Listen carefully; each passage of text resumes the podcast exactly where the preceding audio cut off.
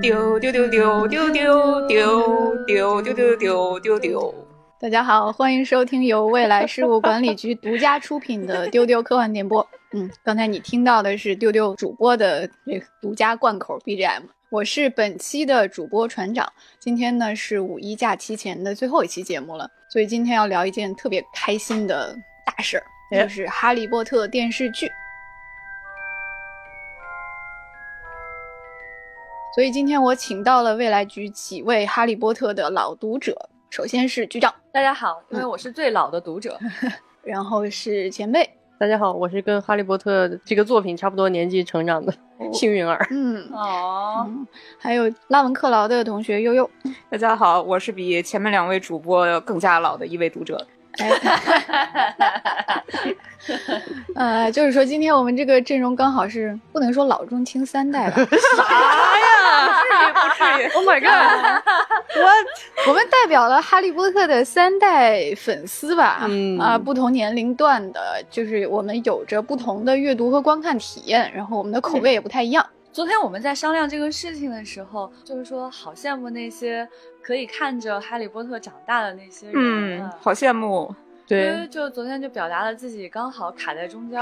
对对对，我既没有跟着电影和小说一块长大，因为对我来说就确实有一点早了，但是我也没能赶上跟这一波电视剧一块长大。哦，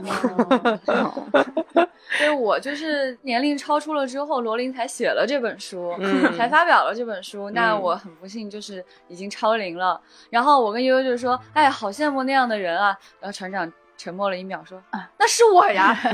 ”那就是我呀，嗯，所以今天我们这个两两三代读者吧，其实我们听到这个消息，大家都有共同的反应，就是四月十三号的时候呢，华纳宣布会打造《哈利波特》电视剧，在他旗下的流媒体 HBO Max 播出。呃，这个剧版的《哈利波特》预计会有七季，每一季对应一本原著，也就是一个学年。呃，罗琳呢会担任执行制作人。呃，有一个比较亮眼的就是。它会是一个长达十年的 啊长篇电视连续剧，这个就引起了我们所有人的浮想联翩。我觉得是引起了中年危机的感觉，就是想了一下，十年后，大家算了一下，我倒不是中年危机，哎，我就在想说，他应该会再过一年，至少再过一年才能上吧，到时候我就四十了，嗯然后他结束的时候我就五十了，哎呀，啊，我突然觉得挺踏实的，踏实。啊，就是自己未来的老年生活将非常的丰富多彩。你已经给自己预留了这个老年，就是躺在这个沙发椅上看的这个作品啊。对我就会说你奶奶我呀，五十岁不是奶奶吧？就还好吧。最喜欢的这个 IP 啊，它还更新呢。更新了奶奶，我天哪呀！哎有一种代际飞船的感觉啊！接下来我们面对的是一个长达十年的航程，十年之后我们才能看到我们的目的地。哎呦天哪呦呦呦呦！哦，这个预告片也特别令人感慨，就是很多根蜡烛组成了一个新的哈利波特的 logo、啊。哦，然后罗琳也在他的官网上说了，说这个新的十年啊，新的航程，就是呃，这个新一代人的哈利波特肯定会催生新一代的粉丝文化。嗯然后我就觉得啊，见证历史的时刻嗯啊，那还是个半夜。对，我觉得哦，我的未来十年被预定了，因为这个 IP 不但伴我长大，还要伴我变老。有所以说，虽然对于剧版来说，我们呃在座的所有人年龄都超了，没法跟他一块儿长大，但是能见证这个盛况也是挺好的。嗯，就感谢华纳让他变成一个这个像 EVA 那样，就是从出生到 到怎么回事不能说入土吧，从出生 也可以入土了。对，如果百年之后他还拍续集的话，就是从出生到入土都包圆儿的一个养老 IP 嗯。感谢感谢。对，所以今天呢，呃，我们第一趴想来请各位聊一下，就是你们对这漫漫的十年，第一时间有什么样的设想？请五十。岁的长者先回答。这个是他特别的微妙跟有趣。就是虽然说这个大结局我十年之后才会看到，但是我已经知道结果了，嗯 但我却非常非常想再去经历这个过程，嗯好怪的一种感觉。而这个过程呢，又会比我过去经历的所有的这个阶段性历程还要更长，嗯比看书的感觉久。会比电影的时长久，对，嗯然后它里面的信息量有可能会增加。我嗯我，们会猜测说，既然会拍电视剧的话，那么一本书当中，罗琳假如没有写出来这些你有想明白的事，会不会在里面？我嗯们想看见的东西会不会被拍出来？然后还产生了一些幻想，就是会不会有衍生啊？会不会有衍生的衍生嗯啊？哼，嗯，所以我在想，也许过了几年之后，你会发现华纳说话不算数，他又给你砍了，也有可能是，对我不要吧，对我第一感觉就是想说，华纳，我警告你，有始有终哈。就是第二件事呢，就是在想，如果说在期间发生了衍生，而衍生又非常的绵长的话，那它就会超过十年，嗯，那是一个响当当的养老计划了。响当当的养老，应该请你去写这个，很像那个卖保险那种感觉。我其实听到这个消息，第一感觉我的注意点其实是 HBO。我小的时候看的第一部美剧就是《兄弟连》，就是 HBO，就是奠定了 HBO 在我心中的那种神圣地位啊。虽然这些年它有一点下降，但是因为我在前几年吧，我就在网上看见过一个粉丝做的自己瞎剪的一个预告片，就是说如果 HBO 拍《哈利波特》会是什么画风，然后就剪得非常 HBO，就是那种很阴郁、很阴暗。比如说哈利站在窗外，然后看着外边刮着风，然后就会有那种阴沉的配音讲述啊旁白来讲述。其实这个是挺吸引我的，因为哈利波特在我小的时候看书的时候，它当然是一个少年成长的感觉，然后。其实电影我觉得没有能够很好的满足我心中的那种期待，所以我其实挺期待这个剧把很多电影没有能够拍出来的，但我认为是小说里非常非常精彩的很多东西给呈现的。嗯，啊、这个是肯定是我的第一期待。对，罗琳自己也说，就是他觉得只有长篇电视连续剧才能够撑起原著的细节。对对对，对，虽然我们都认同说电影呃很经典、很精彩，但是我觉得我是一个忠实的原著党，嗯，我觉得他连七本书的一半儿都没有呈现，是，所以剩下的空间我是最最期待的。嗯。嗯，我的第一反应就是他会复刻当年我的那个阅读体验，嗯，就是就是我花十年的时间跟主角一起长大，嗯，那种伴随感和养成的体验，对这个 IP 是至关重要的，是的，也是其他 IP 所无法复刻的一个特点。没错，就是大家可以一起回忆一下，就是小演员跟你一起经历了童年、少年时代，然后步入成人，这是多么珍贵的一个体验。嗯，就当年我有同学因为考试，他可以忍受一年不看那一年新出版的那本书，太可怕了。由衷赞叹，我绝对受不了。太可怕了，太可怕了！昨天船长跟我们说这个事儿的时候，我们都发出了那种难以置信，这是多么强的 自制力啊！而且是多么大的损失啊！对啊，那种感觉不是你这一年没有哈利波特的故事看，而是你缺席了哈利的这一年，就是魔法世界的这一年没有你的存在，没有你的参与。哦，对，就是嗯哎，这个太失落了。之前我们在这个《哈利波特》为什么是一部现实主义巨著这一期中也聊过这个话题啊，大家可以去回听。就林平老师觉得说，它不是那种传统意义上的呃创造一个新世界的奇幻小说，嗯，呃而是把现实跟奇幻特别巧妙的结合在了一起。是的，就是他一方面把魔法学习这么一个超现实的东西赋予了现实化的改写，然后又把校园生活这个每个小读者都经历过或者正在经历的事情进行了一个奇幻的变形。嗯这个其实是哈利波特的魅力源泉之一。嗯，嗯是的，最近我们看到说这个电视剧已经开始选角了，哎来，请悠悠介绍一下。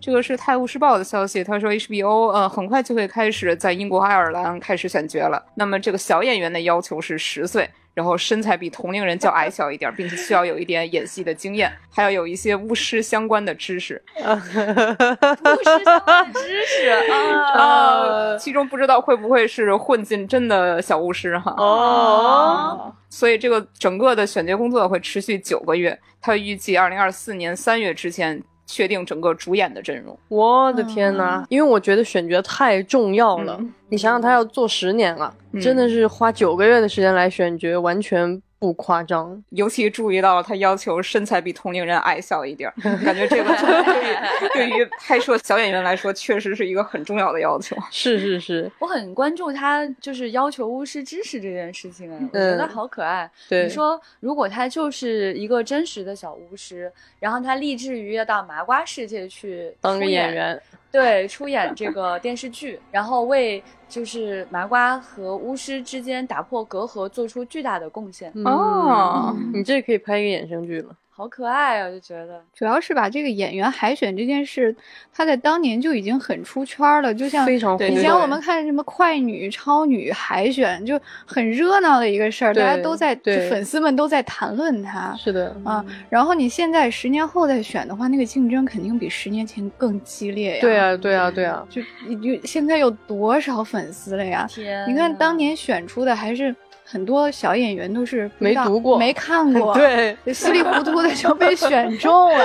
现在大家都可能每个演员都能倒背如流吧，大家削尖了脑袋往里面挤。哎，能见证这个海选盛况，确实是我最期待的一个部分。是的，是的，后来演员重聚的时候，不是也一直在讲就是当年选角的一些故事嘛？嗯就会有很多很神奇的细节，比如像卢娜这个角色，嗯，对对对对对，啊，这个神来之笔的这个姑娘，嗯，她不仅仅是说非常符合我们原著当中想要的那种感觉，她甚至嗯超出了我们的预期。对对对，对，卢娜这个演员，她是赋予了比原著当中更高一层，就是她把一些非常灵性的东西带了进来，没错而。且这个演员是极少数的演员影响了罗琳的创作的人。哦，嗯，妙不可言。妙不可言。啊，我还看到很多人给这个演员海选支招，就是有前车之鉴哈，要不像《魔戒》那样，就是咱们一一次性拍好，然后分成十年播是吗？播放。累死吧！这个是很，因为之前我记得在电影的时候，其实当时剧组是有一点点困扰小演员长太快了这件事情，嗯就是他们一下就那个青春期一下就窜到了一个就是个子啊、长相各方面的变化非常大，其实是当时对那个拍摄是造成了一点点困扰。现在有经验了基因检测。呃，就就就我们上特效吧就好了，好不好？别那么 基因检测。呃，我们可以让 AI 去做一点 AI 应该干的事儿。对对对对，我就在想，其实第一集电影的时候，你会觉得三个小孩真的长得好水嫩、好可爱。对但后来他们就三个朝着不同的方向发展下去了。对，我觉得确实很有难度，就是说你从小就能知道他长大会是什么样子，可能你能从他的家族、从父母、从各个方面。是从经验能够做出判断，但是很难做出极其准确的判断，因为人的一生还有很多随机的其他的因素，嗯甚至是被这个演出而影响的因嗯素。嗯，我觉得上一次感觉到这种 casting 的魔法，哦，是看到莱雅公主小时候，嗯哦，有一种重生的感觉吧，你就很想跟她比划你第几世了，好可怕的感觉。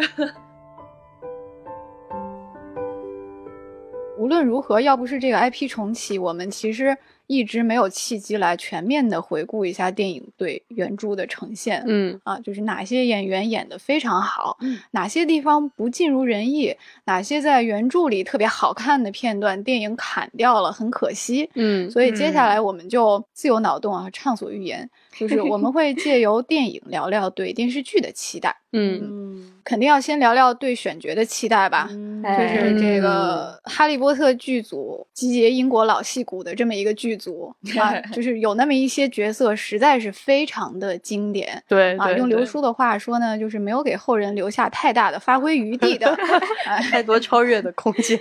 我觉得第一个肯定就是麦格教授吧，必须是他。就是他在我心中真的，你甚至在当年看电影的时候，有一点没有那么的在意到他。嗯，但是当你再回过头来想、啊。这个要换人的时候，你突然就觉得不行，大脑一片空白，你想不到想不到谁，而且我现在就会有一种强烈的愿望，就是我不想要他换掉，因为我太喜欢他的那个演绎了，包括麦克教授在戏外的很多的这种，就他本人个人的很多的魅力。其实我们看一个演员，你喜欢他扮演的角色，有的时候不完全是这个角色的原因，就是你会叠加上很多你对他的喜爱。和他这种戏外的这种性格，对吧？你就你都觉得他太可爱了，所以我对他真的是 我会希望不要换，对，一个个人的期待。对个他真的期待是那。种威严的教导主任的那种感受，就像他在接受采访的时候会说，会有很多小孩来问他：“你真的是麦格教授吗？你会变成猫吗？”他就表现出那种又慈祥又烦躁的感觉。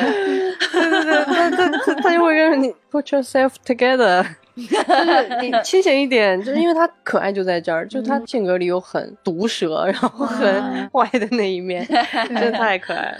但他同时又是一个充满了爱的人。嗯，对，嗯，我跟你们聊完，我昨天回去就想重温电影，我只看到了第二集中间儿。哦，麦格教授就跟大家说，如果事态再发展下去，我们就不得不关闭学校了。嗯，然后镜头在他脸上定格了两三秒，哦他那个表情瞬息万变了十几次。哦，嗯，我当时看到他这个表情，心都要碎了。嗯，想想当时被这个画面震撼到的自己，就是如果说霍格沃茨关掉，将会是多么大的损失。我不能面对这件事。发出咆哮。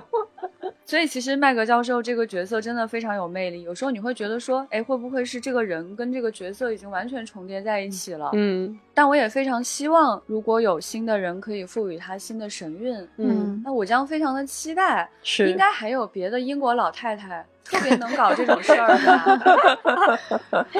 哎，呃，对，说到这英国老太太，我的我心中的那个不可取代的角色，也是一个英国老太太。哦。啊，那就是乌姆里奇教授。哦。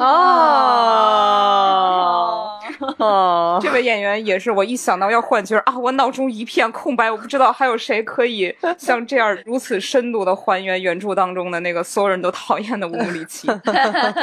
尤其是非常神奇的是，其实演员本人她是一个很可爱的老太太。嗯嗯嗯，特别有趣。我后来看了她演的英国女王，就是《嗯王冠》里面嗯表演的嗯老年英国女王，我觉得这老太太真太可爱了。而且我觉得还有一个角色在我心目中是演员跟这个角色绝对的浑然一体，嗯 百分百浑然一体。嗯他那油腻的发丝，啊恐怖的眼神，嗯，嗯，她说话的语说话音奇怪的节奏哦开始有画面感就是了。斯内普。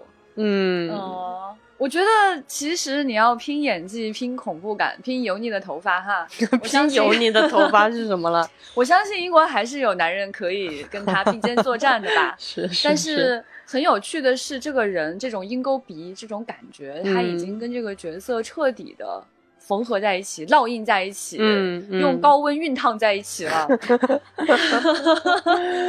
我确实也很期待，说他们打算怎么突破这样的一个角色。嗯，因为斯内普是一个大家在伴随他成长的过程当中，由特别讨厌他、害怕他，然后到发现他真实的身份那种扼腕啊，嗯然后那种那那那种巨大的情感的起伏，然后还伴随了这个演员在这个世界离开了我们。所以我觉得这是一种不是说能不能有其他演员演好这个角色的问题，而是你的这种情感很难再复刻了，对它太深刻了但是要注意一点，现在人家可针对的不是咱们，啊、你说的对，嗯嗯，有道理。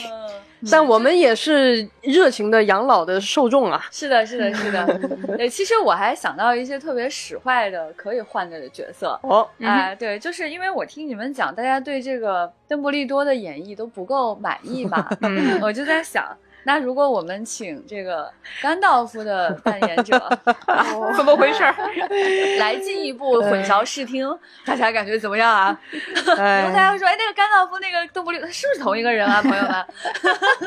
对，因为本来这就是一个梗，就大家经常分不清这两个老爷爷。哦，从此一劳永逸的解决这个问题。哎呀，不愧是未来事务管理局的局长，你很会收束时间线对的。不对？你看，如果是他来演的话，我将会非常满意。嗯，满意。如果是他的话，那如果麦格再不换，这个邓布利多跟麦格岂不是会有非常奇妙的火花？哦，我想看这个。他们一起去看那个魁地奇。哦华纳，你听见了吗？，HBO 听见了吗？罗琳女士，你考虑一下吧。罗琳女士可能疯狂在考虑，哎，哎呀，有点激动啊。老闺蜜荧屏再聚首，哎 是这个意思吧？船长现在就把伴伴的标题起好了，就等这一天，稿子直接发。还有一个非常有趣的角色，你们告诉我之后，我觉得太合理了。嗯哼，哎，就是这位登上迷人微笑排行榜首的，哎。呃，丢丢的老朋友，我们在丢斯卡还给他颁奖了呢。嗯是这样，是《巫师周刊》五次最迷人微笑奖得主，哎，呃，洛哈特教授。嗯，五次五次，嗯，五次嗯，会魔法的我，哎，洛哈特教授。那么这位教授呢？他们告诉我说啊，其实当年在选角的时候，有一个特别合适的人，他没能来演这个角色。嗯，嗯，哎，他就是休·格兰特。自从你们跟我说了这个事儿之后吧，呃磨灭不掉了，我是不是？这个合理性太高了，高到了我就不能再我不能在心目中再换角儿了。虽然说肯尼斯·布拉纳吧，他就是他的灵魂上跟这个洛哈特教授高度契合，嗯，但从皮囊上来说，还是休格兰特对我觉得，哎对对对就是大家参考那个嘛，就是《帕丁顿二》。嗯嗯，在《帕丁顿二》里面呢，休·格兰特就演绎一个无比自恋的演员嗯啊，特别自恋，就是他家墙上全是自己各个时代的照片。嗯，啊，他在小熊面前表现出了非常自恋和傲慢的状态。哎呦，然后大家还就是还真的非常的喜欢他，就是在想呢，我以前在看到韦斯莱夫人。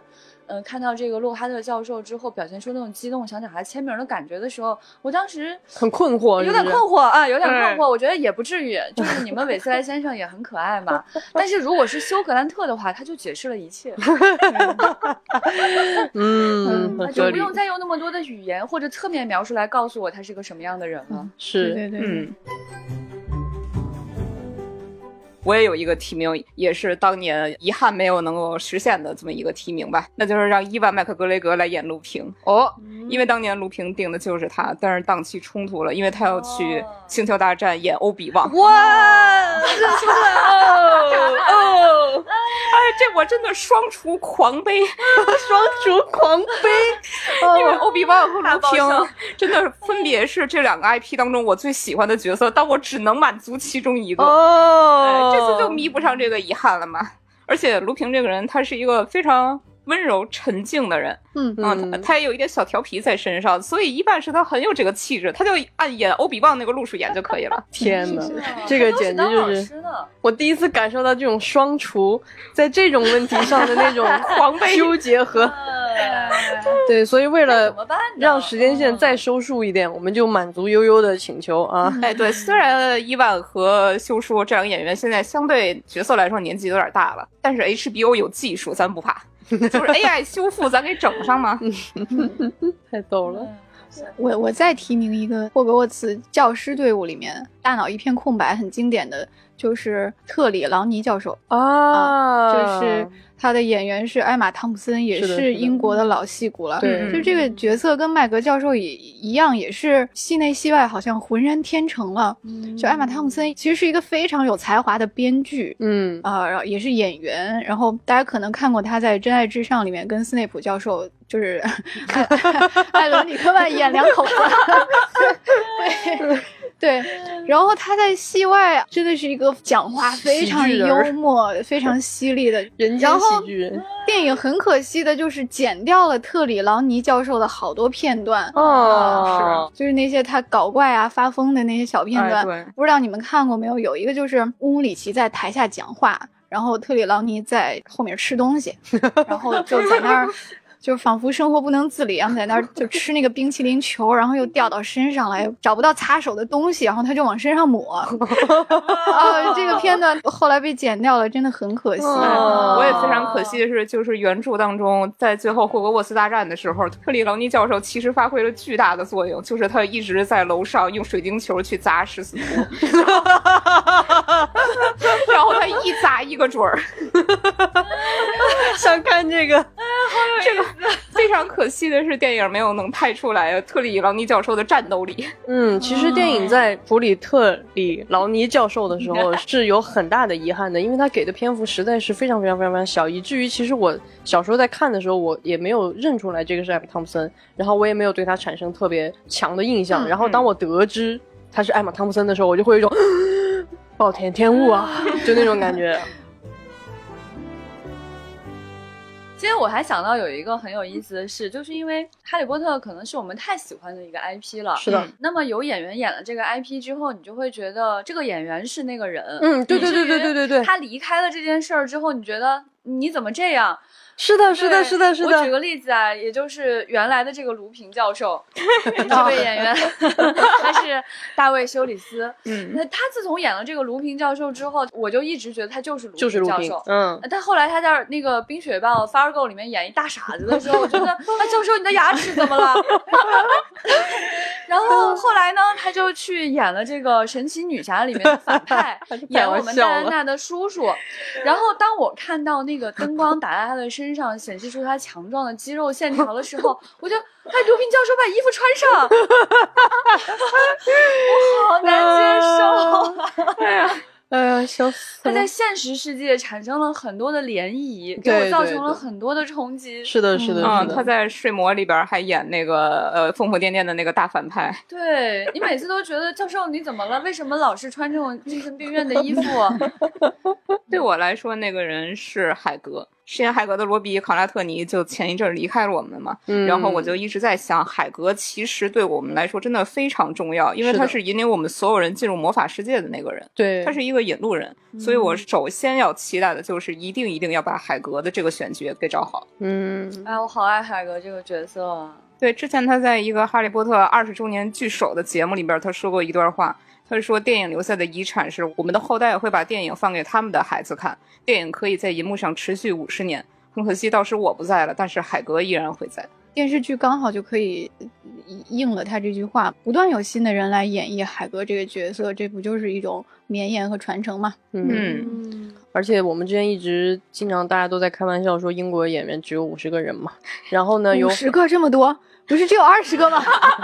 有二十个都参演了《哈利波特》哦，好，剩下的人他们会一直持续十几年都在念叨这个事儿，就是我没有参演过《哈利波特》，对，我没有参演过《哈利波特》的英国人，对对对，所以我觉得他们应该就是船长说的那个削尖脑袋的第一波人吧，就也很期待看到他们在里边一雪前耻。对对对，这些人其实有很多，包括像悠悠说的麦克格雷格呀，然后我们都很喜欢的，比如说小本啊，然后比如说卷福，其实这些人都没有参演过。对你仔细想一想，就。神下剧组还有神秘博士剧组，哦嘛，哎呀，绝大多数都没有，甚至神秘博士剧组，我能想到唯一一个参演的人就是大提提。是，但但他一闪而过，是的，是的。他这很尴尬，他在电影里演了一小段，没关系，对吧？我我觉得十分的尴尬，但是我希望那个呃 HBO 敞开心扉，HBO 敞开心，哦，太笑了。我我我其实觉得他们在选角上不用刻意限制，比如说谁出现在电影里，他曾经扮演，因为这里已经都要全部重新来了，有那么是，说不定，说不定。艾玛汤普森去演麦格，OK，OK，Fine，我可以。哎呀，我可以，我可以，我可以，我可以。确实，而且我一想到，就是如果大提去的话，麦克星有可能也会去。我觉得麦克星演某一位教授也是非常合适。哎，对，比如说他可以演我们拉文克劳的院长弗利维教授。嗯，我现在就单方面的把这个角色给他们敲定了，敲定了，就就请他来了。啊，还有我们十三姨嘛，你们十三姨可以去演唐克斯。嗯，他演特里劳尼也可以啊。嗯嗯，还有这个选角 越说越高兴。我觉得聊选角就能再聊八期嘛，就是，哎，对，啊还有我们呃整个未来局都非常喜欢的马修麦克费登，虽然一时半会儿想不到给他安排个啥角儿，但是总是得有他。虽然说英文演员整体少吧，但通过这一波对小孩的选角，说不定能筛选一大批进入到这个演艺行业。嗯，没演过《哈利波特》的人再也不用备受嘲笑了，因为以后不存在了。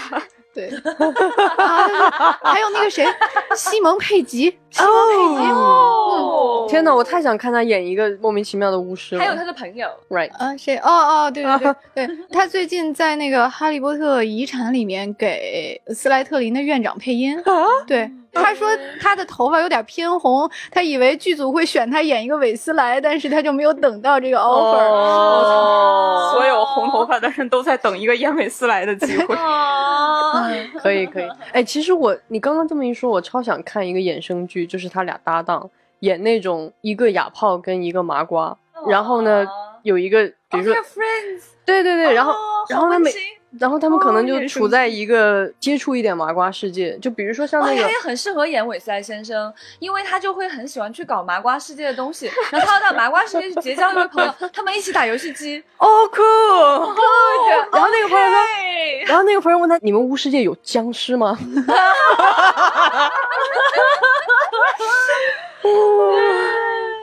我以为你提名的理由是他谢顶了。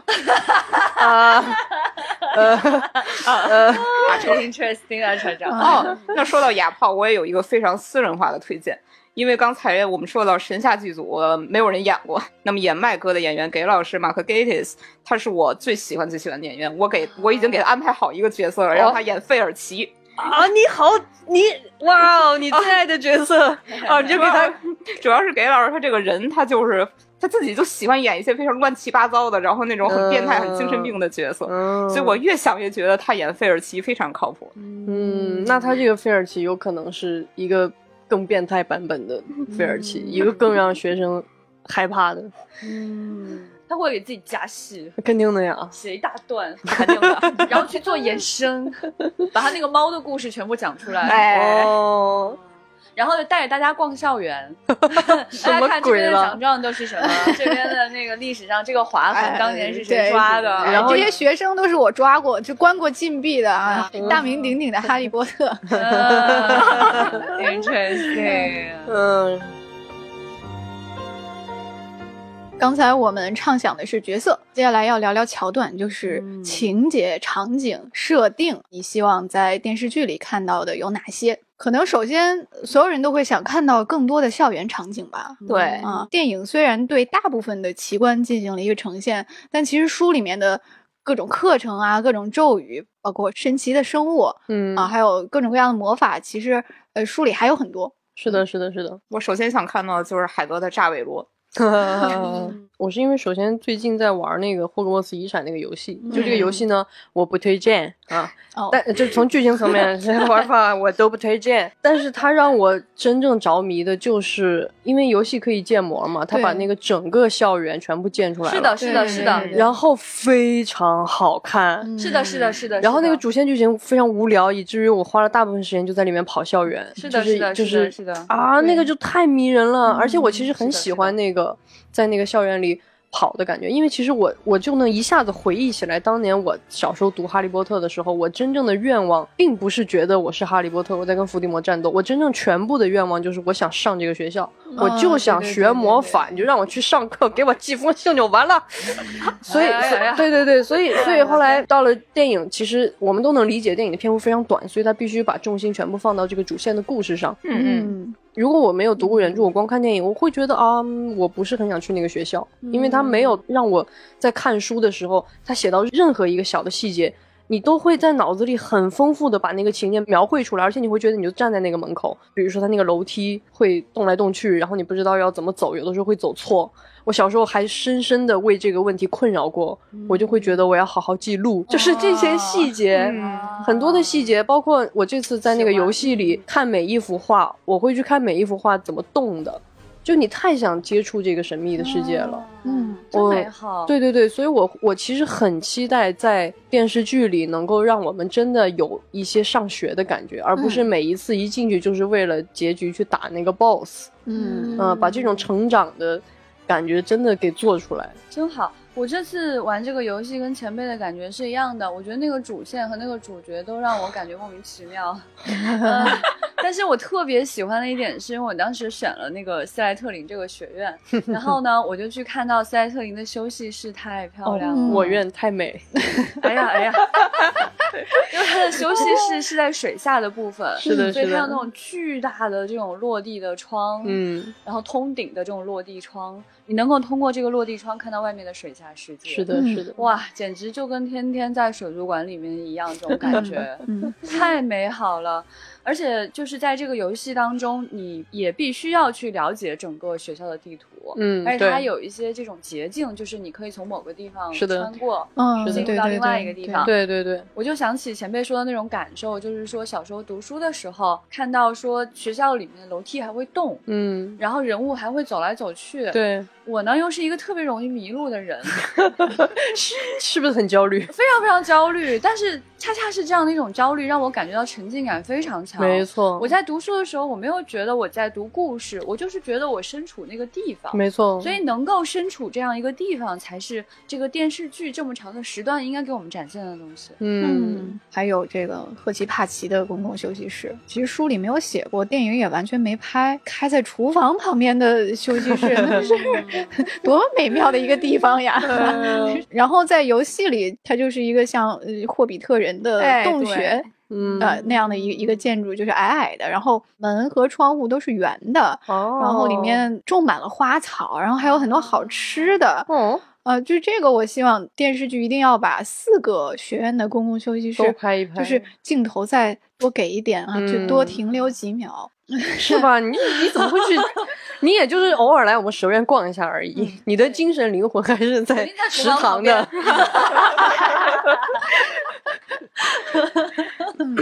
上了一段时间决定转院，呃，还有就是各种咒语，嗯，就是电影里面到后面哈利就只会念除你武器了，别的 就是其实他们在低年级的时候有很多各种好玩的小色咒，这个门牙塞大棒？门牙一直长到地板的魔咒是什么样？给我们看一看呀！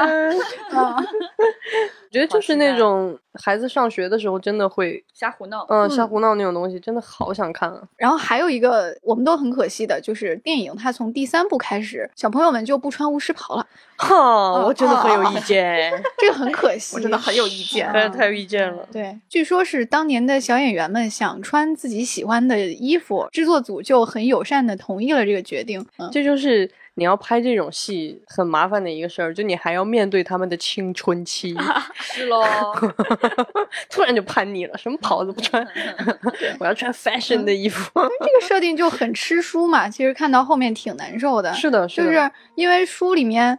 其实巫师是不会穿麻瓜的衣服的，对对所以很多时候会闹笑话，比如他们会把一些奇怪的衣服穿到一起，还觉得自己穿的很时尚，有很多这样的片段都 都无法看到了。是，而且我们小时候都会有一些自己觉得贼时尚，比如长大了 只想烧掉是吧？难难以回首的衣服吧。对对对对想，掐死当时的自己。嗯，哎，这么说来，格林德沃真的是掌握两个世界时尚密码的那个人哎。所以人家的成就比伏地魔要大得多。啊，伏地魔伏地魔他就是不懂时尚，他整天就披着那么一个破袍子。主要输在审美上。哦，还有一个场景，哦哦，想起来了，就是赫敏在圣诞舞会上啊的造型，嗯，就是在书里面，因为她平时是炸毛，对对对，她就用一个什么润滑剂把头发梳成了非常顺滑的样子，还挽了一个揪。大家就惊为天人，然后她还穿了一个浅紫光蓝色的袍子，哦，这个这个颜色我记得太清晰了，就我们是小时候一直在想那到底是什么颜色。啊，对。结果电影呢，就是嗯，我个人不太 Oh, 满意吧，嗯就是一个粉色的裙子，然后还是卷卷头发，我觉得真的就是我我青少年时期觉得特好看那种小裙子。就是粉色仙女裙儿，嗯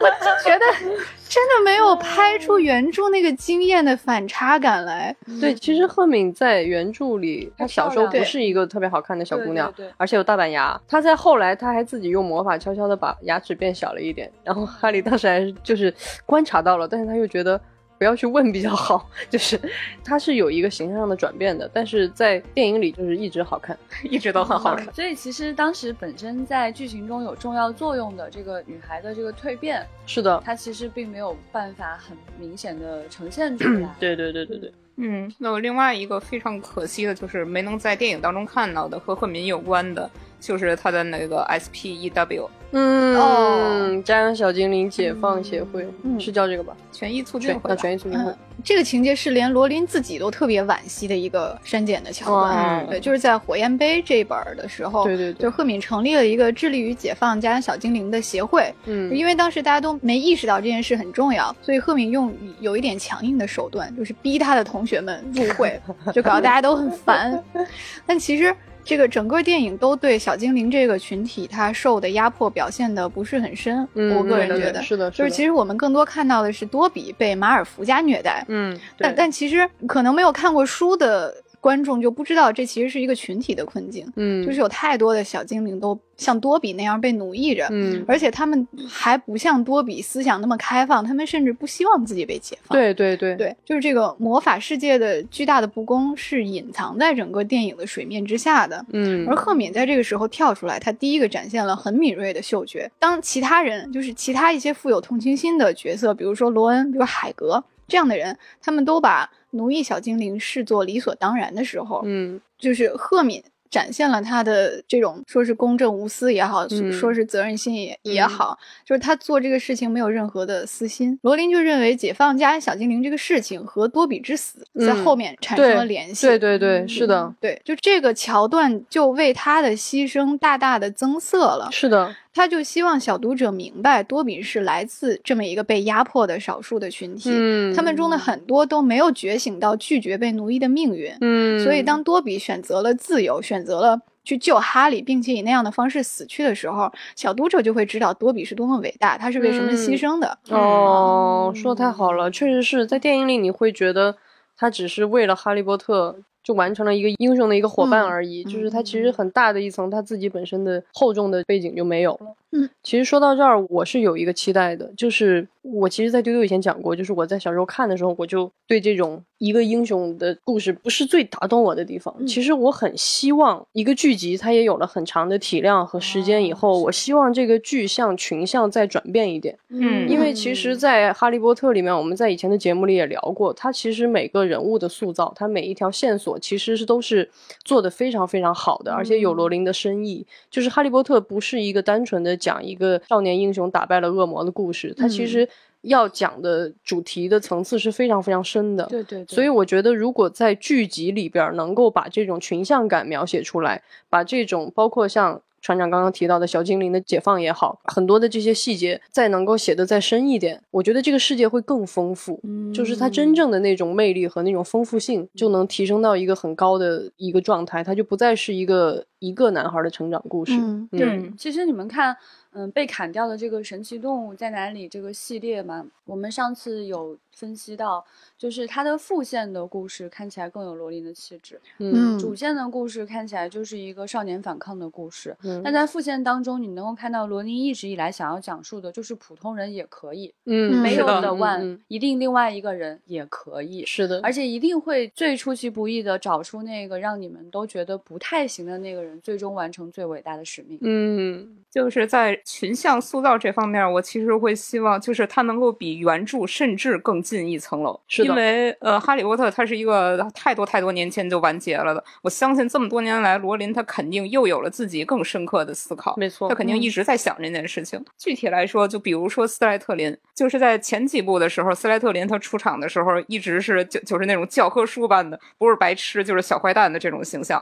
我相信罗琳他在写到后来，他意识到了这一点，所以他塑造出了斯拉格霍恩。那么现在在我们拍剧的时候，我们可以从一开始就把这些斯莱特林都塑造的比较立体一些了。嗯就之前我们也聊过，它虽然表面上是儿童文学，其实它的深刻完全达到了成年人也可以认同和欣赏的高度。嗯所以当听说是 HBO 来拍的时候，就是我起码对这个角色的立体度有了一些感觉，吃了一颗定心丸吧。特别是嗯在看过《最后生还者》之后、嗯啊，这个感觉就会比较踏实。嗯嗯嗯，最后的生还者这部剧呢，让我提升了一些些对 HBO 的信心。嗯 再次强调，它不是说就是有史以来最好看的剧，嗯只是说它真的是非常成功的一种改编。嗯嗯所以如果这么用心的去做一件事的话，HBO 你可以的。嗯，对我这里还要补充一个我的期待，就是本斯莱特林 啊。好，斯莱特林我呀，斯莱特林我呀，是这么看的，就是因为在还是我们说的，我们都能理解，作为小说，它是写的一个给孩子看的成长故事，所以他在处理这个善恶的方面是相对的直白和简单的。嗯。那其实，呃，现在放到这个，尤其是 HBO 手里啊，这个全世界最著名的以这个深刻和一些黑暗文明的这个公司，我其实期待他们把这种就是恶的那个层面再做多一些的表达和阐述，就是嗯。坏人不是因为他是坏人，所以他是坏人嗯。啊，就是 对对对，就是一些人为什么会在那些节骨眼上选择了一些看上去是黑暗的，就是他们为什么会堕向原理的黑暗面，就是串了，对，是串场了。对，就是我觉得是可以给到更丰富一些的展现的但是在这里我会觉得要保留一个点，就是还是罗琳的那种，它虽然有复杂性，虽然有这种深度，但是善恶就是有界限的。我觉得嗯这个界限必须要拿捏住，这才是哈利波特。因为其实，在我们现在看到的很多很当代的很多作品的表达里，它其实会把这条线给消解掉，去质质询说有没有这个呀，没有这个，或者说这个根本就不存在。它其实是通过这种方式去拷问。但是我觉得在哈利波特里，我们可以去往黑暗走得更深，但是我们要坚信罗琳画出来的那那道线，那道线，嗯那道善。那道恶，那那道关于爱的那个绝对不动摇的，关于生命的绝对的价值的那那那那条线，我觉得都是应该保留的。嗯，嗯，他是通过角色的选择来阐明这个善为什么是善，没错，恶人为什么是恶。然后电影就对这个选择没有没有呈现太多吧，是的，是的但。是书里面花了很大的篇章，嗯比如就写伏地魔是怎么一步一步走到这样的，嗯，嗯，就是是，还有那些哈利在很多瞬间几乎就要倒向黑暗面了的那种黑暗的诱惑，包括他自己的那种纠结和挣扎。还有一个期待就是我想看到罗琳的那种呃英式味道，嗯，就是含蓄，嗯，冷幽默，还有一些阴阴阳阳怪怪气，阴阳怪气，对嗯就是含蓄是什么呢？我们在那个神奇动物那期里也聊过，就比如说他对邓布利多跟格林德沃的关系，就是哎点到为止，就是啊，嗯啊，就是没有电影里那么直白。不是互相捅对方小心脏啊的那个。啊，对咦，你看他所有的恋爱关系都是点到即止，真的不写太多。那嗯背后的想象空间才是我们为之疯狂的原因嘛。嗯对对，还有罗琳阿姨写东西真的非常英国人的这个讽刺啊，真是拿捏的很到位。嗯其实书里有很多就是冷幽默到颇具现实主义的这种片段。哦有一章我特别喜欢，就是叫做另一个部长，魔法世界的部长跟麻瓜世界的部长一年要见一次面，哎就，是向麻瓜世界汇报魔法世界的情况。麻瓜的部长呢，就对魔法是又恐惧又好奇 啊。他房间里有一幅会动的画儿，就是一个传声筒吧。那画上的人有时候会抠抠鼻子，挠挠头。然后这个这个麻瓜部长，他用余光看见，他会假装不存在。啊，啊，就暗示说是假的嗯啊只有到了一年一度的会面日，他才会一本正经的去接待另外一个巫师。就是他这个，哎呀，这个语言里透着轻蔑，轻蔑背后又有自卑，就是把把这种伪善体现的淋漓尽致。太有意思了。我觉得太经典了，我想看八百集这种这种魔法版 Yes Minister 衍生剧。嗯，可不可以让那只猫 Larry 参加这个？英国首相府养的那个猫，哦哦哦，就就流流水的手像铁打的 Larry。哦 Larry 这些年经常会在推特上发言，发表自己的一些看法。啊，嗯，而且他经常会出现在新闻的镜头里面，走来走去。那我作为一个比较理性的拉文克劳以及一个世界观爱好者，我会希望看到一个更大的，比罗琳原有的原著里边还要大的、合理的、自洽的世界观。呃，因为现在我们长大了要求好，高哦。对 我要求们太要求太高了 哎呀，HBO 加罗琳呢，咱们就期待值拔高一点嘛。因为我们长大之后再去回望这个原著，我会发现有很多很多似乎是 bug，然后或者是让我比较困惑的地方。嗯就打个比方来说，他们魔药课，他们似乎魔药课就是照着课本上去按照步骤做，他们好像从来不解释原理。就是为什么呃熬这么一个魔药，你要先逆时针转，你再顺时针转呢？是课上好像不教这个，是吧？那他们学不学化学拉文克劳忍不呢了这个，拉文克劳觉得你得告诉我原理啊。对呀、这个魔药课，哎，那你你是不是要学化学方程式呢？嗯，还有就是，你看巫师界，他们似乎最高等级就是霍格沃茨十七岁七年级毕业了，嗯那他们还有没有更高一些的学历呢？他们接下来想进修、想当教授，那他们要怎么做呢？哎所有这些东西，就这些细节的世界观扩充的部分，我都非常想看。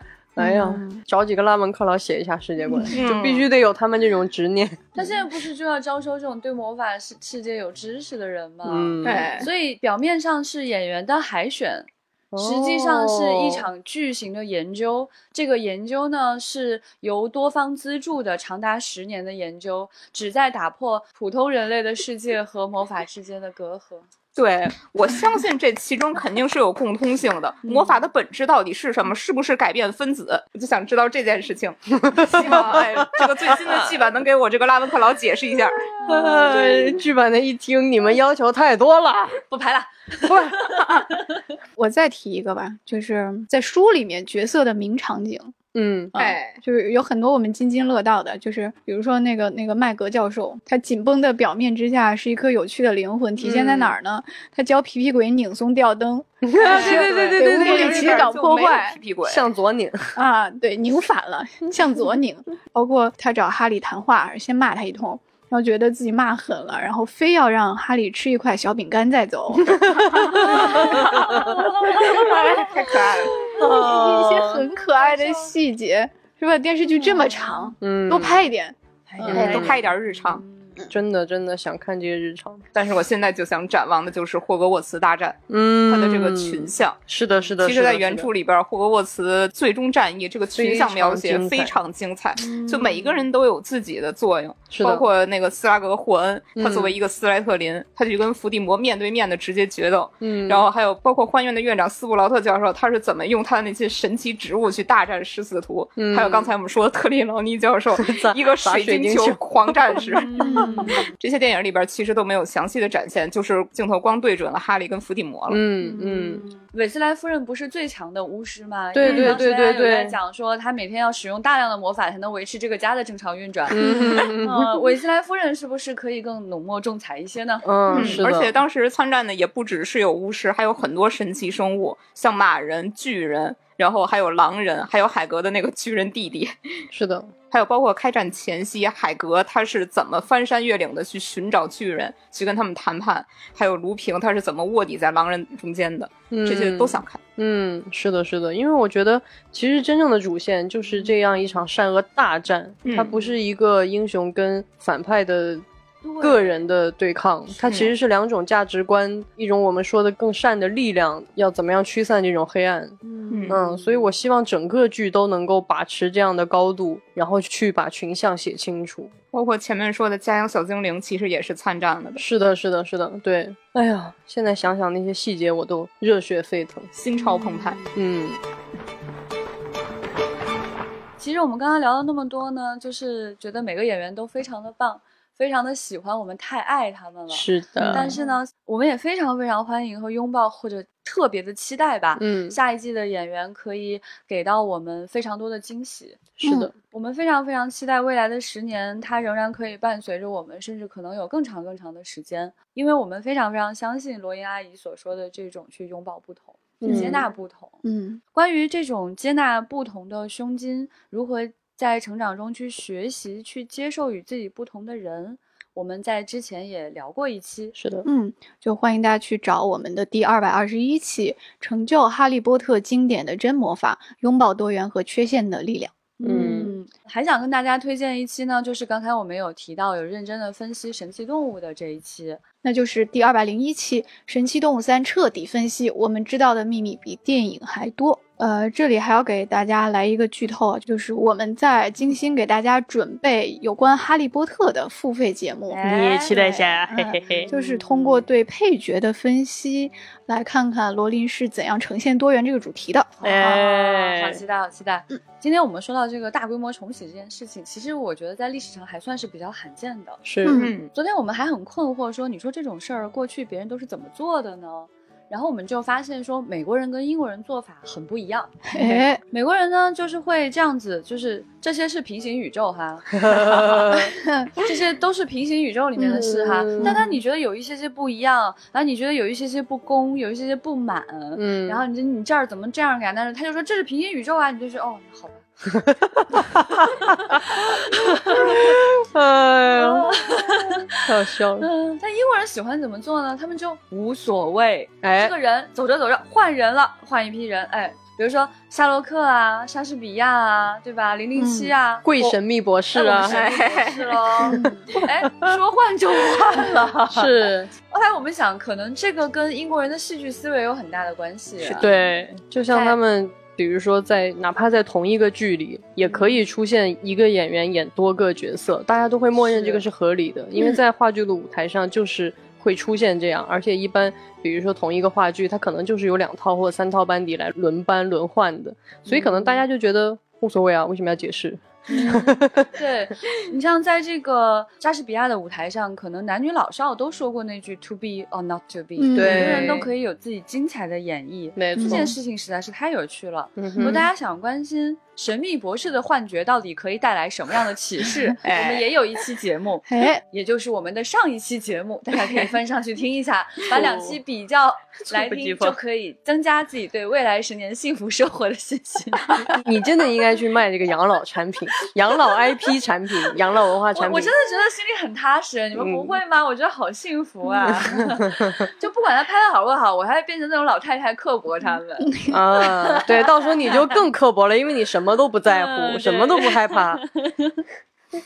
好开心。我特别同意戴锦华老师的观点，就说《哈利波特》的英国性不仅只有罗琳的笔触，就刚才我们说到的，比如说他的幽默也好啊，他的这种阴阳怪气的笔法也好，还有英伦三岛的自然景观，嗯还有就是英国强大的演艺界阵容。他说英国没有好莱坞规模的电影工业，所以他没有办法维系巨大的专业电影演员的阵容。所以英国演员大多是影视剧的三期演员，而且很多有这个导演啊、编剧啊、制片人的身份。这种不利，事实上成就了英国演员更精湛的演技和深厚多元的文化素质。嗯嗯，所以呃，相较于小说的绝对的成功，相较于电影为我们带来的这种好莱坞大片式的嗯这种观看的感受，是的，呃，我们都非常期待电视剧能够打开新世界的大门吧。嗯嗯嗯，对嗯啊，嗯这个电视剧的情况我们会持续的为大家跟进，并且在丢丢里面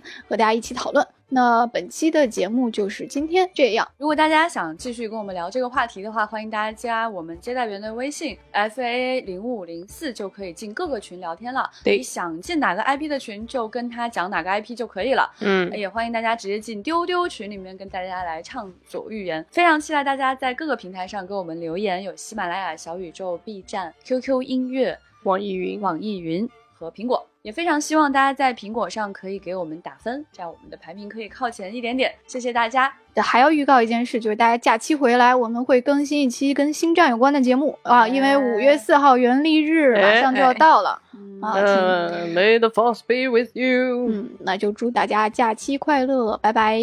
拜拜，拜拜。《三体：引力之外》沉浸式科幻体验已经开票了，体验地点是上海西岸凤巢 AI Plaza，在全平台搜索“引力之外”就可以购票。更多的空间解析、玩法亮点和购票链接，可以关注未来局科幻办和丢丢科幻电波，这样就不会错过任何的登舰信息。